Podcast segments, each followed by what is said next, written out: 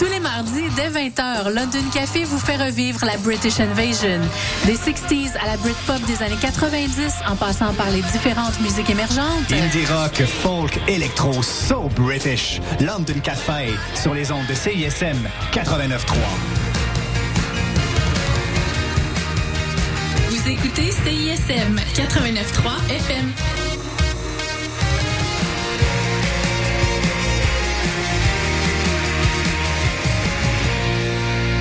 Cette émission est une rediffusion.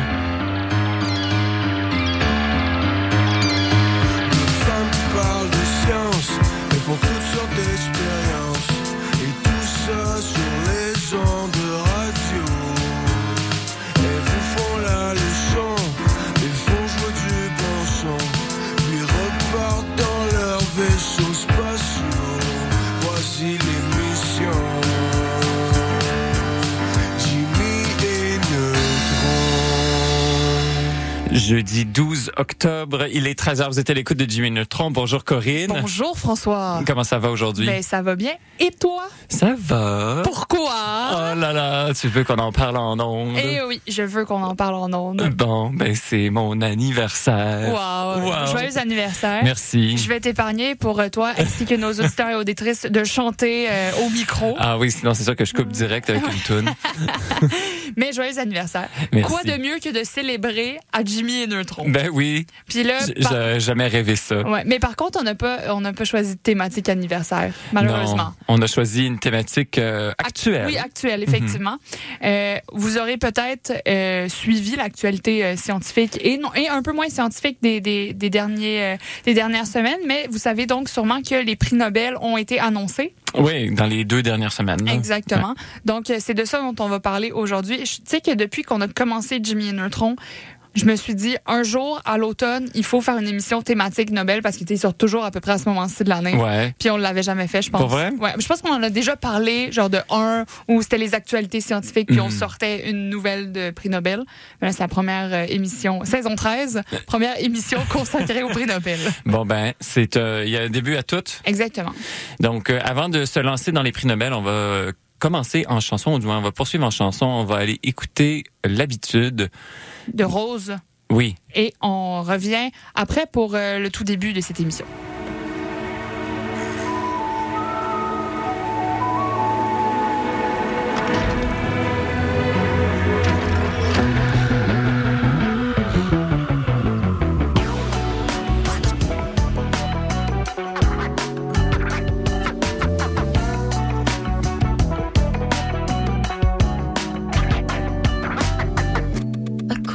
Penses Au tu perds ta chance.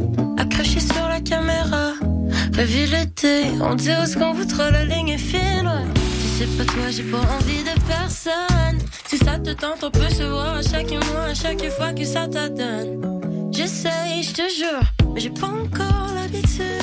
J'ai peur, peur, peur de te perdre, mais j'ai pas encore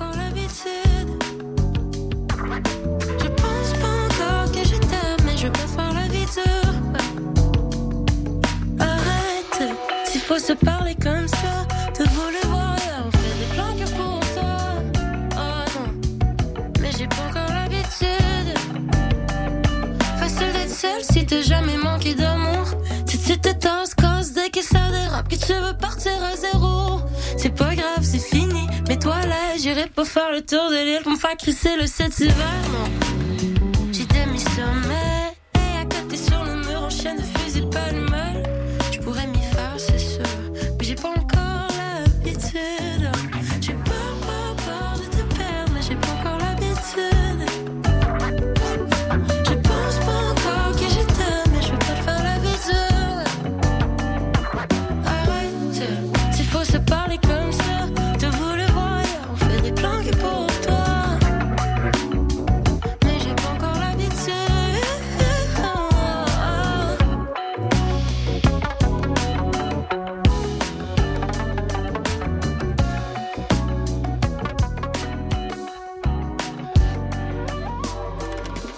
pas encore l'habitude, non. Mais je veux pas te faire la bise.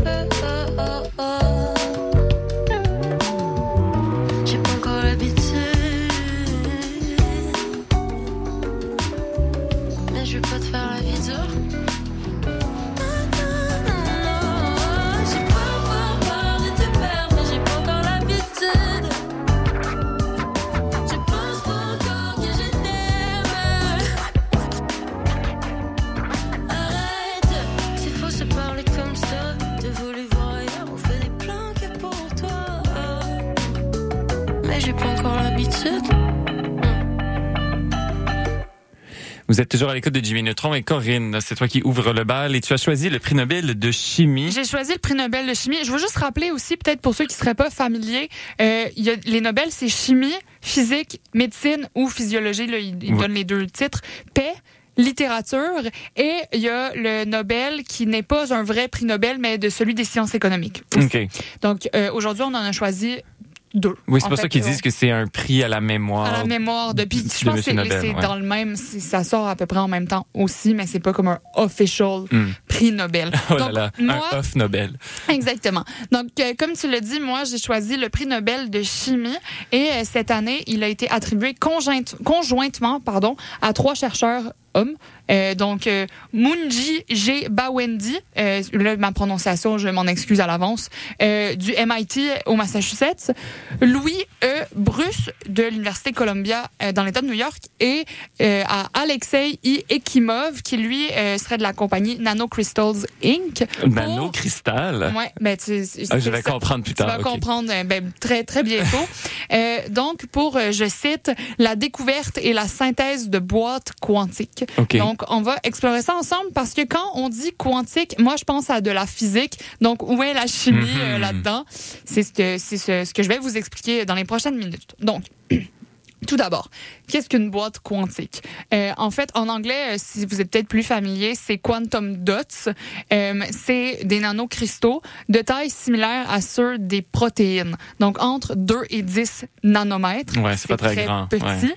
Euh, puis cette phrase que je viens de citer euh, provient d'une thèse de doctorat, celle d'Alexandre Moquin, qui a été publiée en 2014.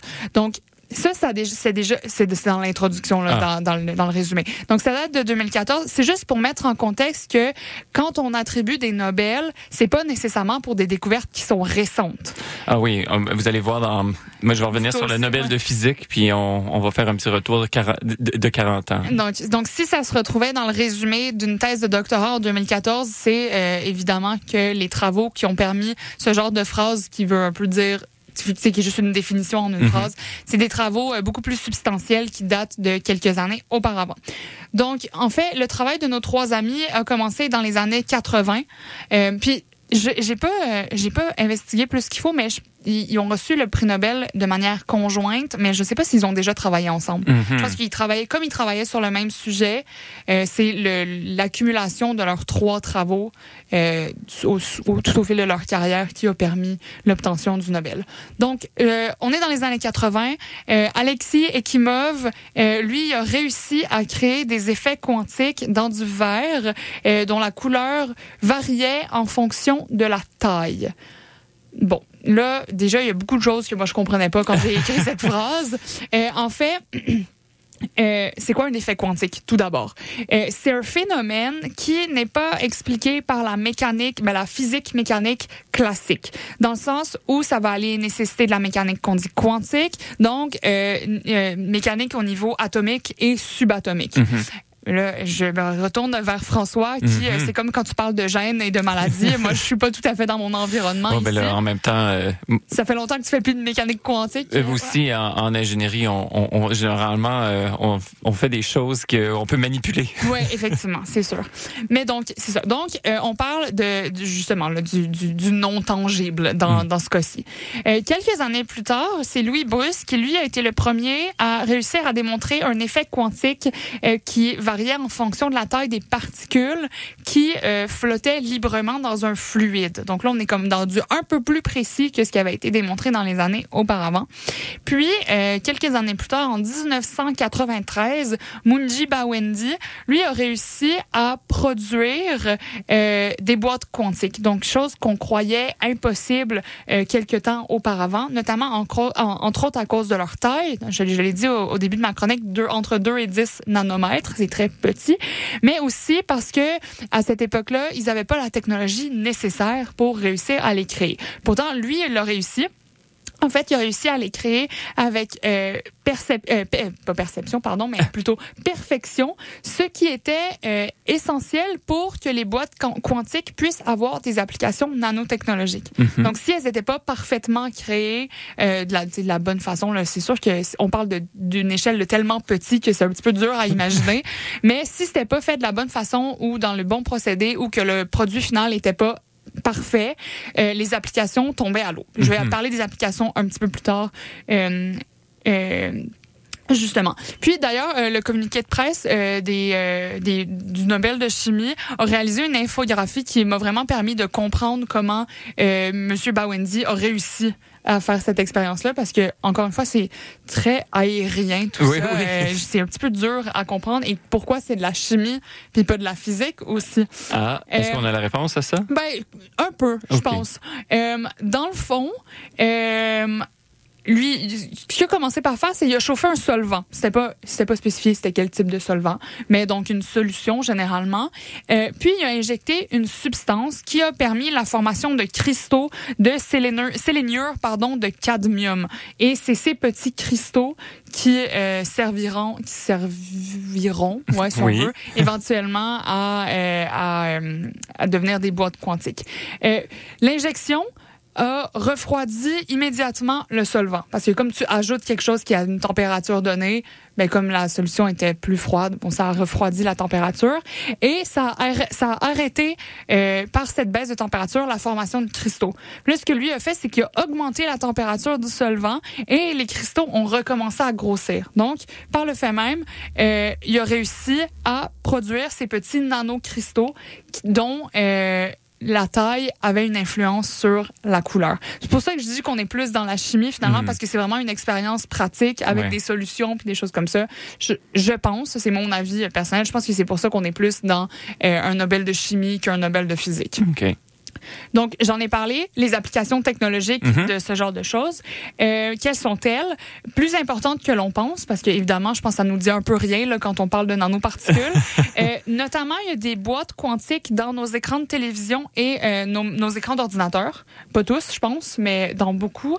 Euh, avec une méthode qui s'appelle QLED, donc Quant- Quantum Dot Based TV. Donc, Quantum Dot, c'est Mhm. boîte quantique. Ça, ça a l'air d'une belle affaire qui a été imaginée par une boîte marketing. là. Ouais. On va vendre des télévisions quantiques, puis là, ça va vraiment marcher. C'est clair. Puis j'ai j'ai euh, j'ai trouvé l'information que je vais vous dire à l'instant sur le site de Samsung, Mhm. qui est encore une fois très bien euh, écrit, vulgarisé tout ça, même si est-ce qu'on comprend la science derrière? Pas nécessairement. Mais dans le fond, euh, eux ils expliquaient, comme je comme je l'ai dit, que les boîtes quantiques sont des semi-conducteurs de taille nanométrique et selon la taille de particules, la couleur émise va changer.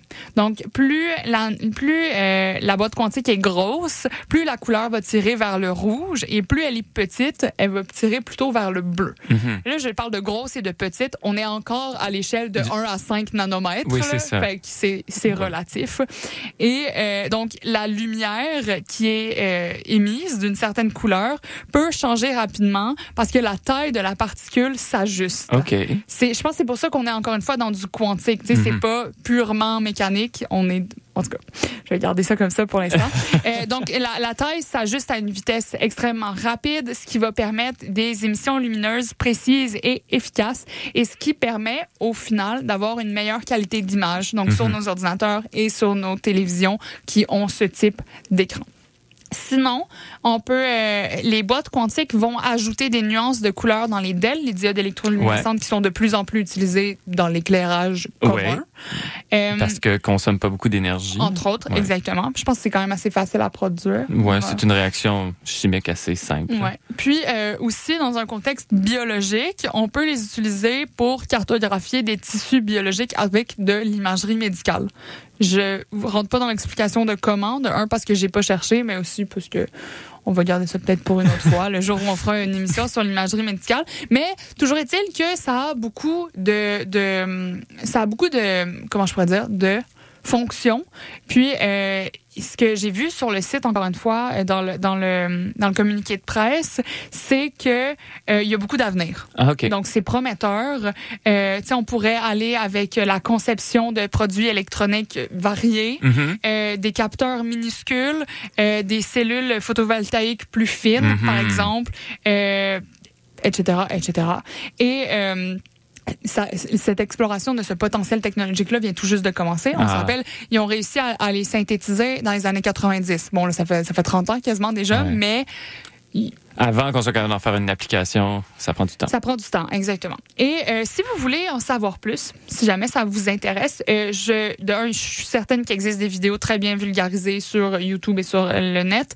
Mais sinon, si vous allez directement chercher dans le communiqué de presse de la Fondation Nobel, il y a des suggestions d'articles, euh, de revues historiques et d'applications en médecine et d'explications Mhm. générales de ce que sont les boîtes quantiques plus précisément. Donc, si jamais vous êtes curieux et que vous avez du temps, je vous invite à aller lire tout ça. Et ben, on- je ne me doute qu'ils écoutent pas l'émission, mais on va quand même les féliciter, ces trois chercheurs, et certainement leurs étudiants. Oui. On les oublie souvent, les étudiants, mais ils sont importants dans les, dans les équipes de recherche. Donc, euh, merci beaucoup de nous avoir donné euh, de meilleurs téléviseurs. Oui. Euh, et euh, de l'imagerie médicale Ah plus, oui. plus nette. Plus net. Donc, on va poursuivre en musique. Et cette semaine, c'est toi, Corinne, qui a choisi les chansons. Elles sont toutes au palmarès. Exactement, parce que c'est l'actualité, ça aussi. Ben oui. Donc, on va aller écouter Et si de de Safia Nolin et on revient tout de suite après pour d'autres prix Nobel.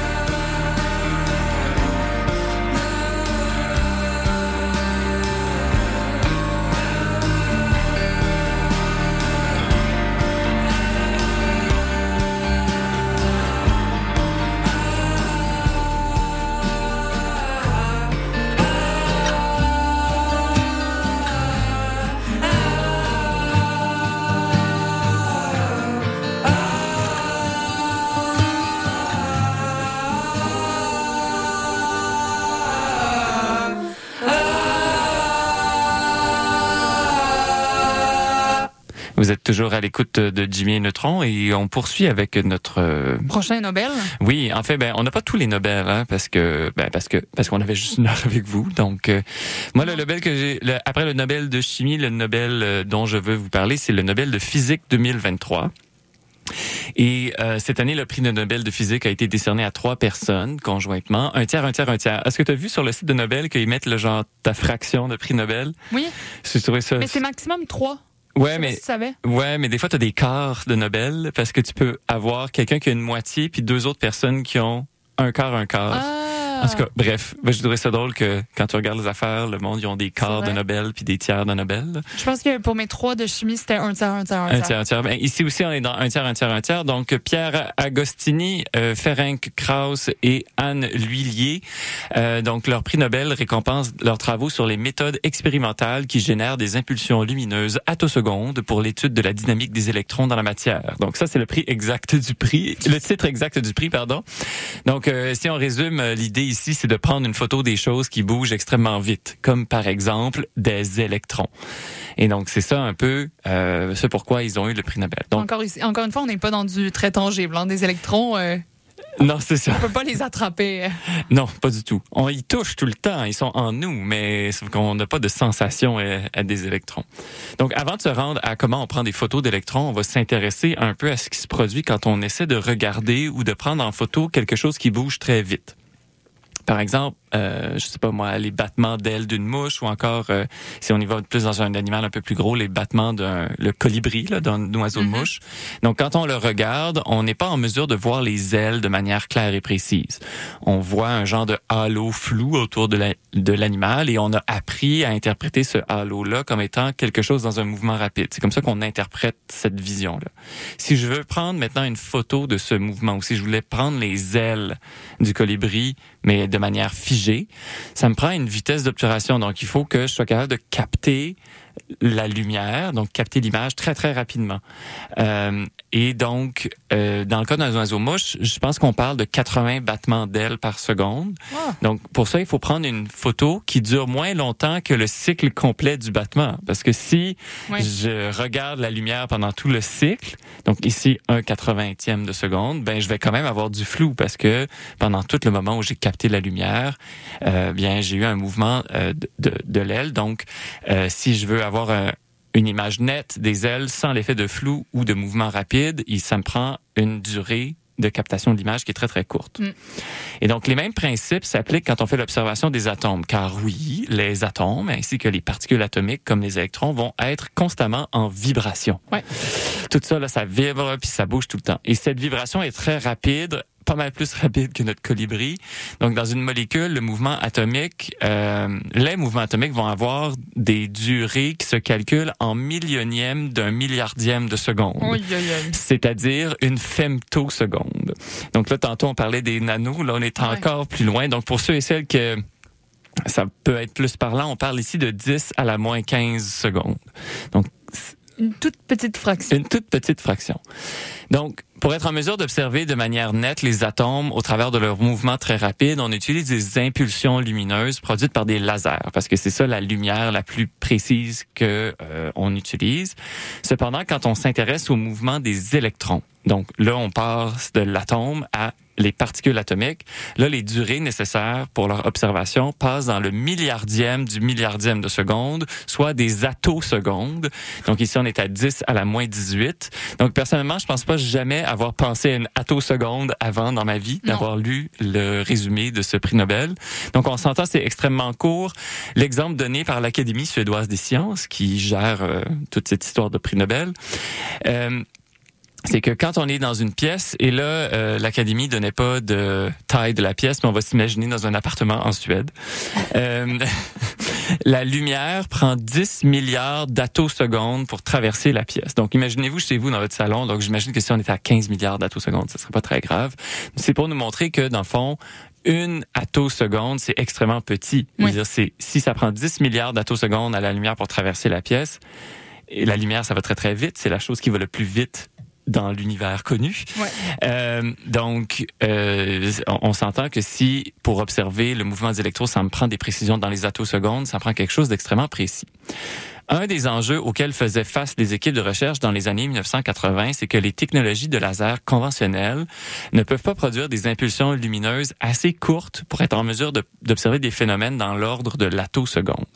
Cette limite, elle n'est pas liée au, ben, elle est liée à l'évolution technologique, mais elle est aussi liée à la caractéristique physique des ondes lumineuses.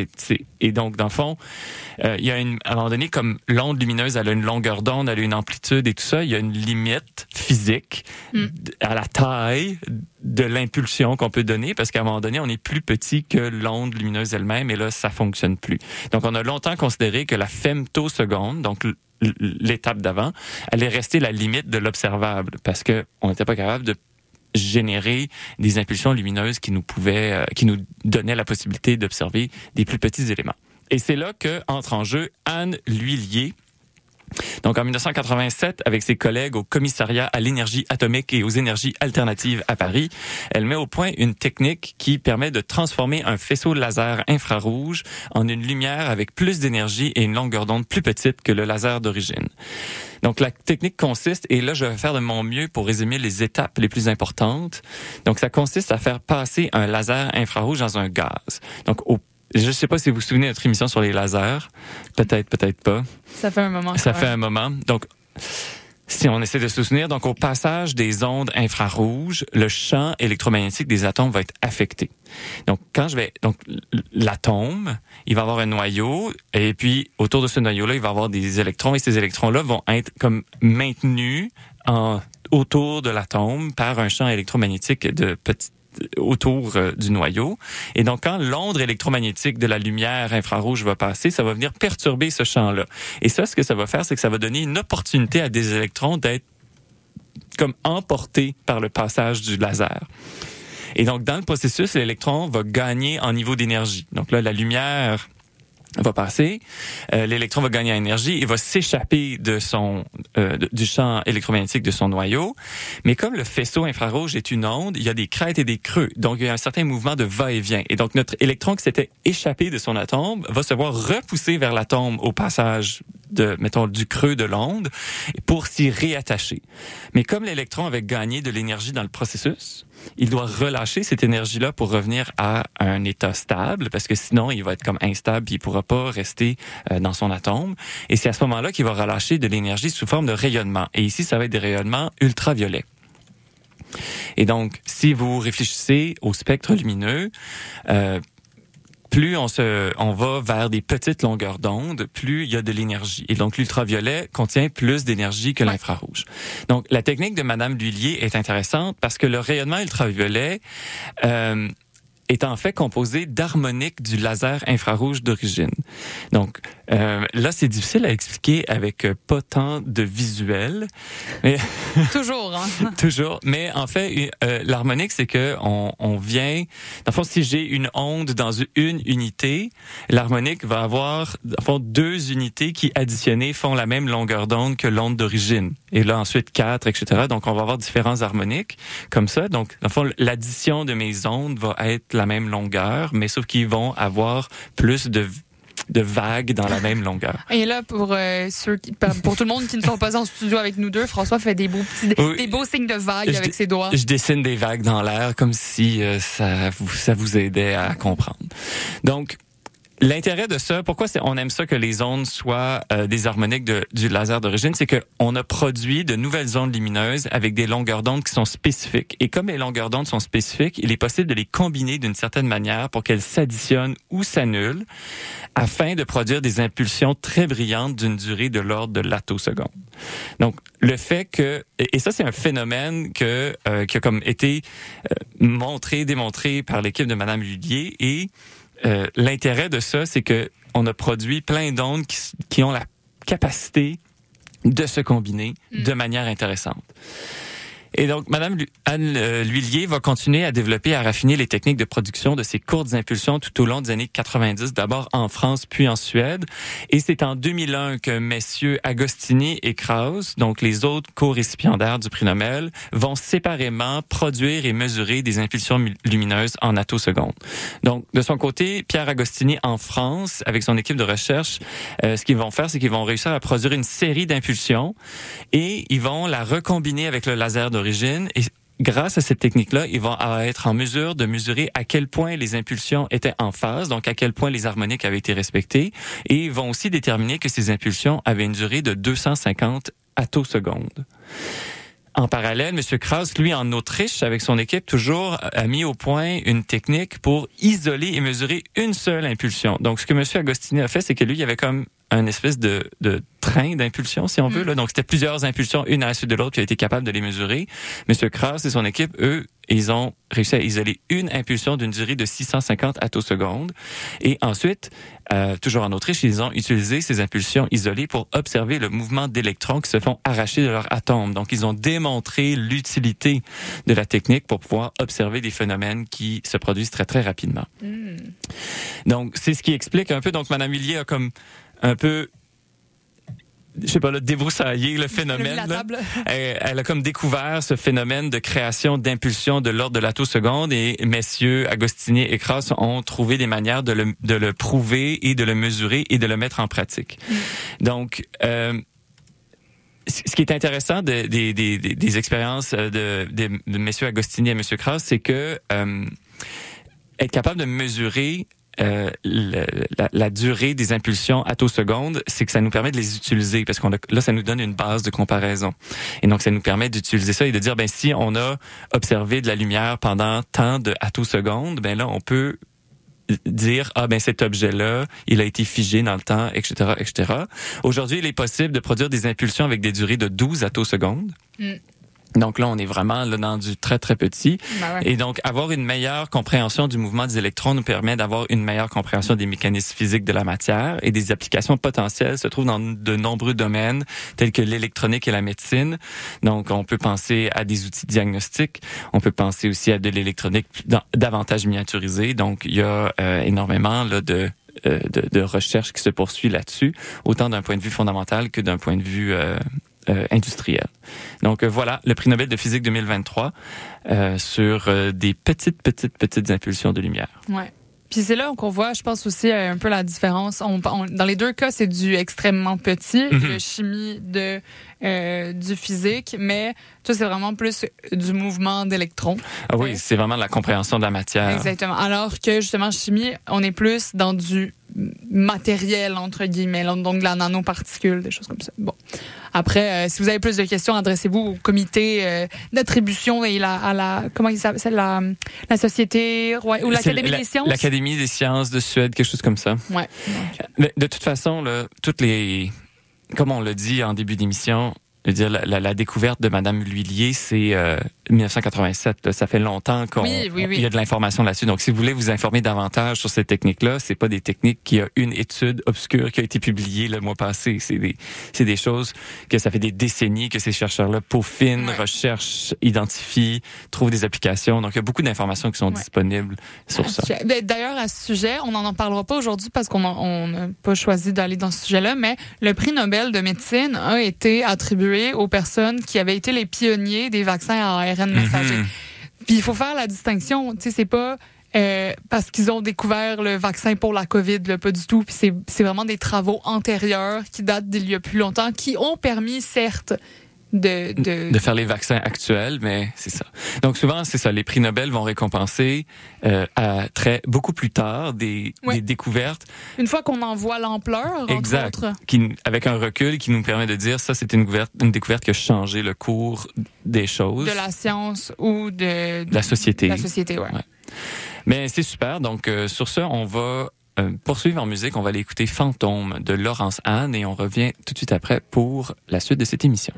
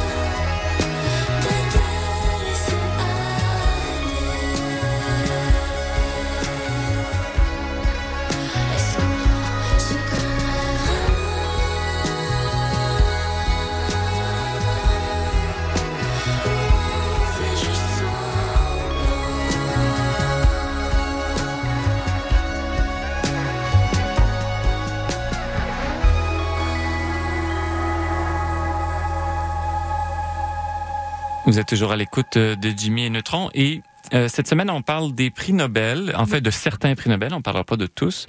Et j'ai décidé, dans deuxième partie de chronique, de ne pas vous parler d'un prix Nobel, mais de me concentrer davantage sur la, je dirais, la vie de Madame Huillier, ou du moins de parler un peu d'elle, qu'est-ce qu'elle fait d'autre comme recherche, puis dans le fond, comment elle s'est rendue là? Donc, euh, fait intéressant, Anne L'Huillier est la cinquième femme à recevoir le prix Nobel de physique. Ouais. Est-ce que tu peux m'en nommer une autre? Marie Curie, Ah. Mais euh, et ça fait Irène Curie a pas reçu physique. Nous, c'était chimie, tu l'as eu? Euh, je sais que Marie Curie a reçu les deux. Ouais, euh, Marie Curie a reçu chimie et physique. Ouais. Puis sa fille en a reçu un aussi. Mhm. Mais je sais pas si c'était chimie ou physique. Ah. Donc, à À suivre. Mais apparemment, selon la liste que j'ai prise sur le site des prix Nobel, Mm.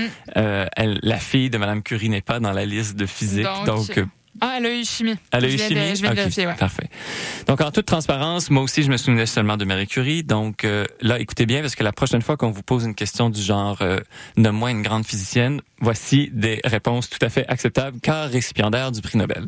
Donc, Marie Curie, prix Nobel de physique 1903. Elle a aussi gagné celui de chimie, comme on a dit. Maria Gopper-Meyer, donc née dans le royaume de Prusse en 1906. Et j'ai beaucoup aimé cette, ce, ce- ce petit fait historique sur Madame euh, Meyer. Ça me ferait parce que la Prusse, j'ai toujours lu ça dans des romans historiques, jamais dans un contexte autre. C'est ça. Mais je veux dire que c'est la- l'Allemagne euh, avant la Première Guerre mondiale. C'était divisé d'une autre façon et donc elle est née dans, dans le côté prussien euh, de ça. Donc elle a reçu le prix Nobel en 1963 avec deux autres personnes pour ses travaux sur la structure en couche du noyau atomique. Ensuite, Donna Strickland de Guelph en Ontario, donc euh, canadienne, qui a gagné le prix seul en 2018. Est-ce qu'on sait s'il y a beaucoup de Canadiens qui ont gagné les Nobel? J'ai pas fait de recherche, mais en tout cas, il y a Donna Strickland. Et elle a gagné en 2018 pour ses travaux sur la génération d'impulsions lumineuses de haute intensité et de courte durée. Donc, euh, c'est quoi la différence avec ce que on vient de discuter euh, par rapport aux, euh, aux, aux attosecondes? Eh bien, c'est que ici, on pense davantage aux chirurgies, au, la- chirurgie au laser, et pas nécessairement à des impulsions pour faire des observations. Donc, c'est davantage ça euh, pour la, c'est pourquoi Madame Strickland a reçu un prix Nobel. Et finalement, Andrea Goetz des États-Unis, un prix aussi conjoint en 2020 pour ses travaux menant à la découverte d'un gigantesque trou noir au centre de la galaxie nommé Voie lactée. Mhm. Donc euh, voilà les euh, cinq euh, récipiendaires. euh, en plus maintenant, on ajoute à ça Anne L'Huillier. Donc euh, on voit quand même euh, Marie Curie 1903 après 1963, il y a quand même un bond Un de bon- un 60 bon- ans. Un bon, un bon écart, ouais. Et puis ensuite, après 63, c'est quand même 2018. Après Encore ça, une fois. ouais. Et après ça, on a Madame Goetz euh, en 2020 et Madame Lullier en 2023.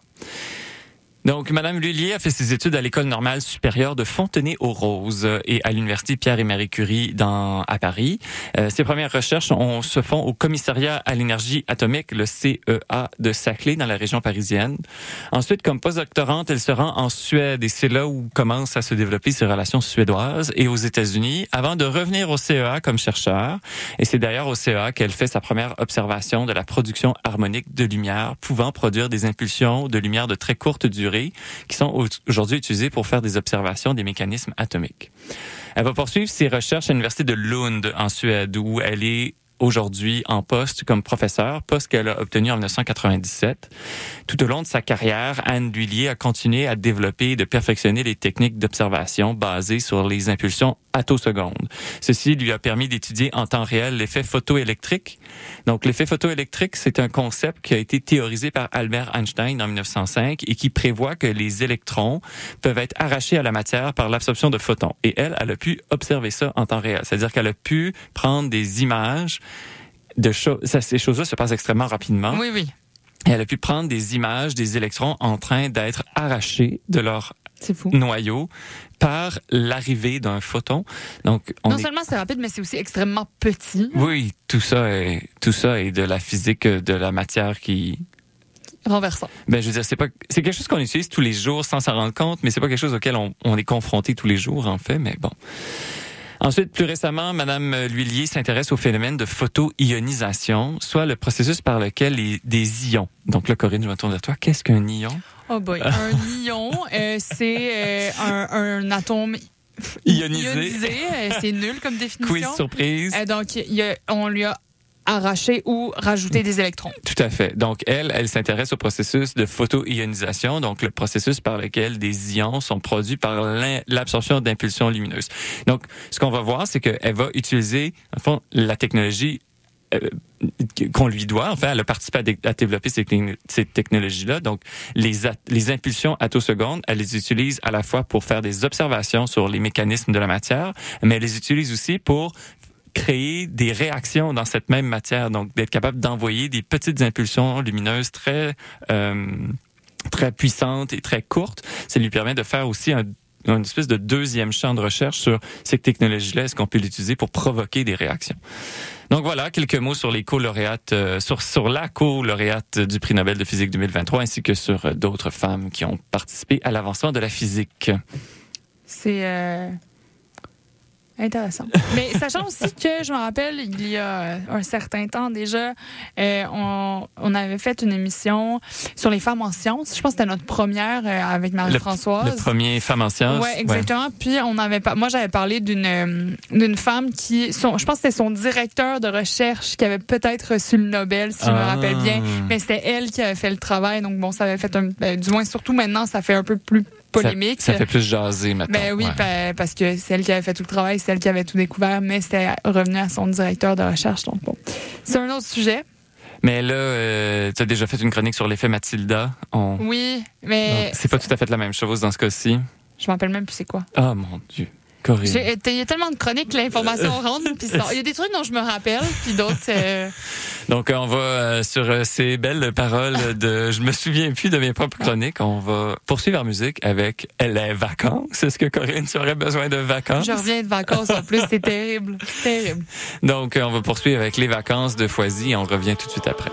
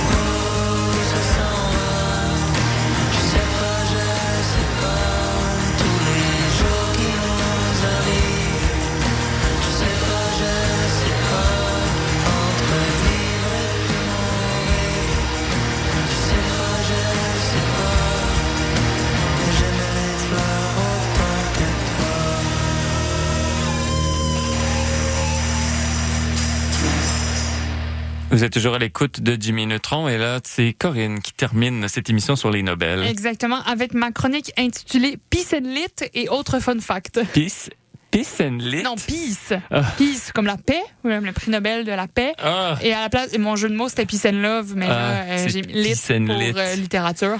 ah. Ah, mais là, t'avais pas compris. Fait que c'est vite moins drôle.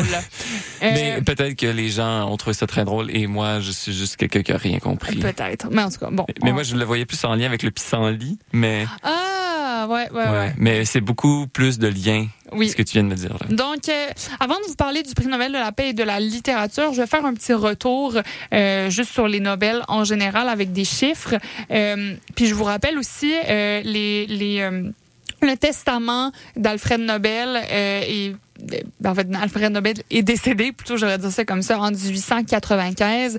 Et euh, dans son testament, il léguait la majorité de sa fortune à créer les prix qu'on connaît maintenant comme les prix Nobel, physique, chimie, physiologie ou médecine, littérature et paix. Et en 1968, donc j'avais pas la date tout à l'heure, euh, la Banque centrale de Suède a euh, établi donc le prix Nobel de sciences, mais non, le prix des sciences économiques en mémoire à Alfred Nobel. Donc, entre 1901, qui était la première année d'attribution, et 2023, il y a eu un total de 621 prix euh, décernés. Et ça, ça compte Nobel et, éco- et sciences économiques. Donc, euh, On s'entend que dans le langage populaire, on dit Nobel. on dit le. Nobel, exactement. Ouais, oui, oui, ouais. tout à fait.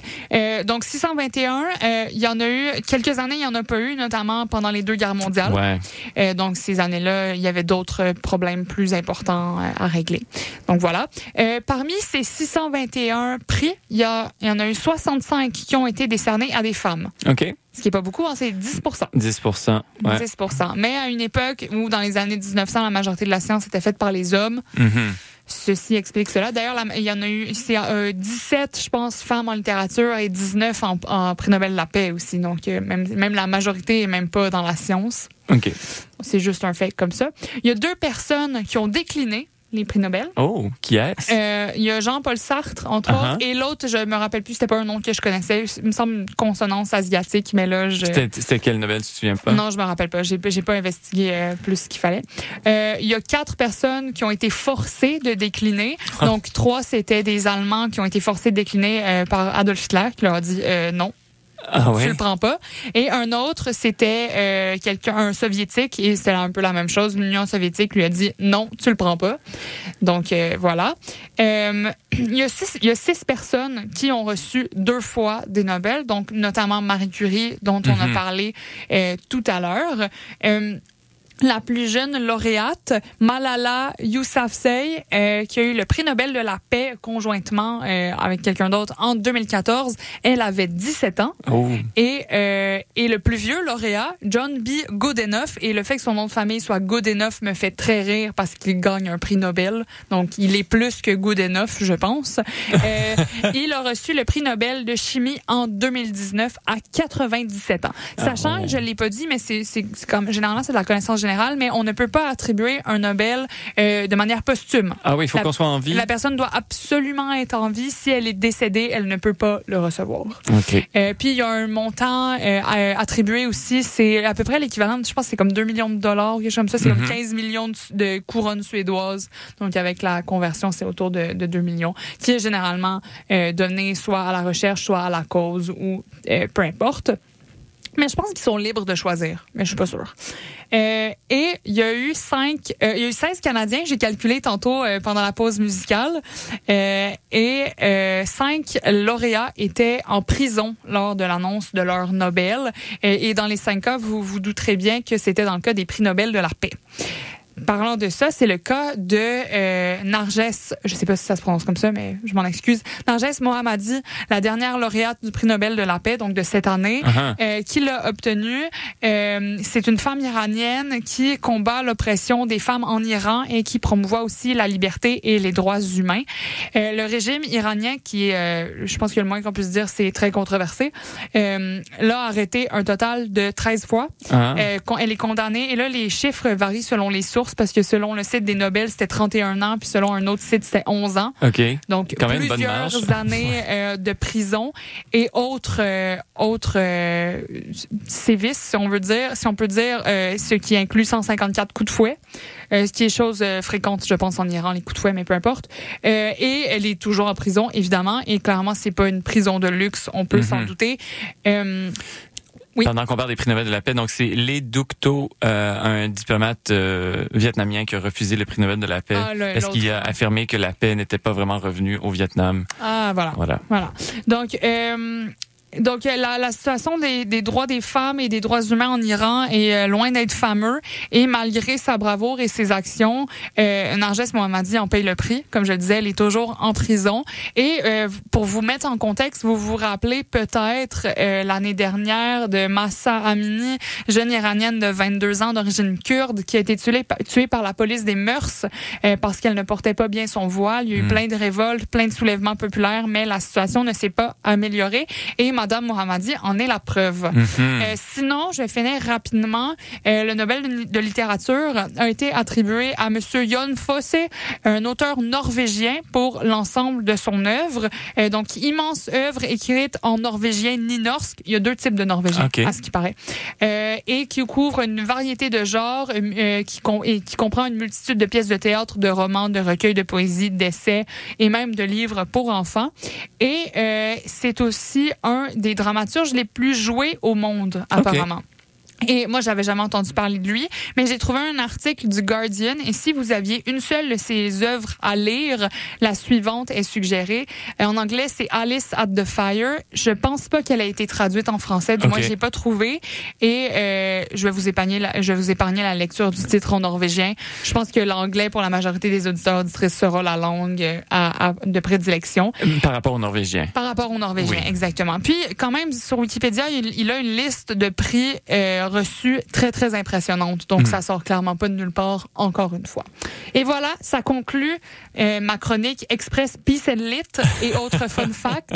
Et notre émission aussi, euh, oui, d'ailleurs. c'est tout pour nous cette semaine. Donc, euh, restez à l'écoute de CISM. Euh, la programmation se poursuit et on se reparle la semaine prochaine. Encore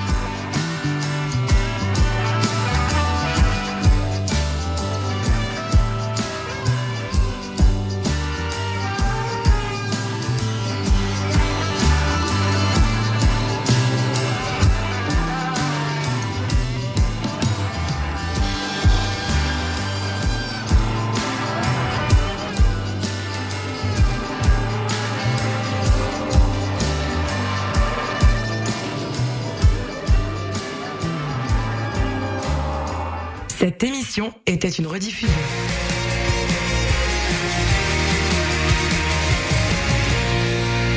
recorded in front of a live studio audience.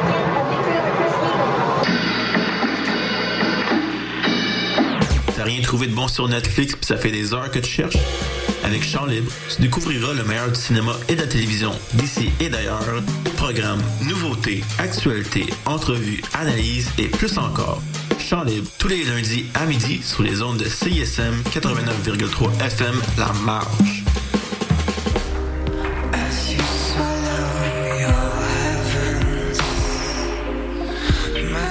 Salut, on est Dear Criminals.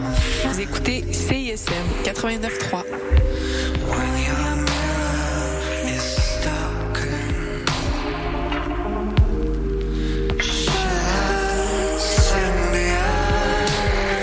janvier 2019, l'émission Le Chant des Sirènes revoit l'actualité de façon ludique. Des questions à choix de réponse, une chronique hebdomadaire ainsi que des invités de marque. Toutefois, parmi les choix suivants, qu'est-ce qu'on ne retrouve pas durant cette émission du dimanche? A. Bob Barker à l'animation. B. Des chroniques humoristiques de Mariana Mazza. Ou C. Des sociologues de qualité. Euh, la réponse A. Malheureusement, la réponse était toutes ces réponses. Les deux co-animateurs ne sont que des sociologues de pacotille. Le Chant des Sirènes, tous les dimanches 14h à CISM.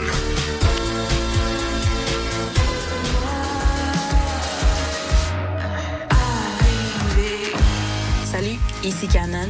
Vous écoutez CISM.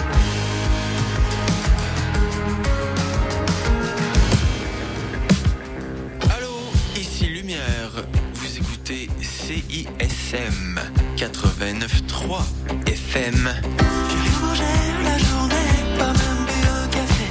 Le temps me manque et tout mon corps tremble. Quel.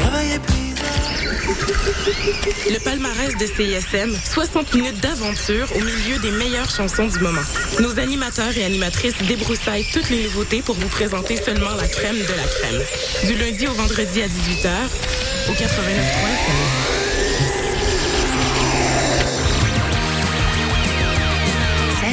c'est Eliane de la Sécurité, le groupe de musique, et vous écoutez CISM.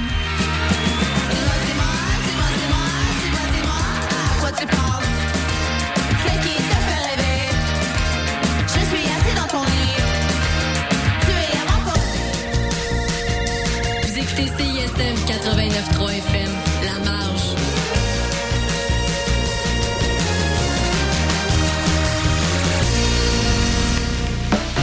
Vous écoutez La Collation, 30 minutes du meilleur de la musique francophone de CISM, votre dose d'énergie pour continuer la journée.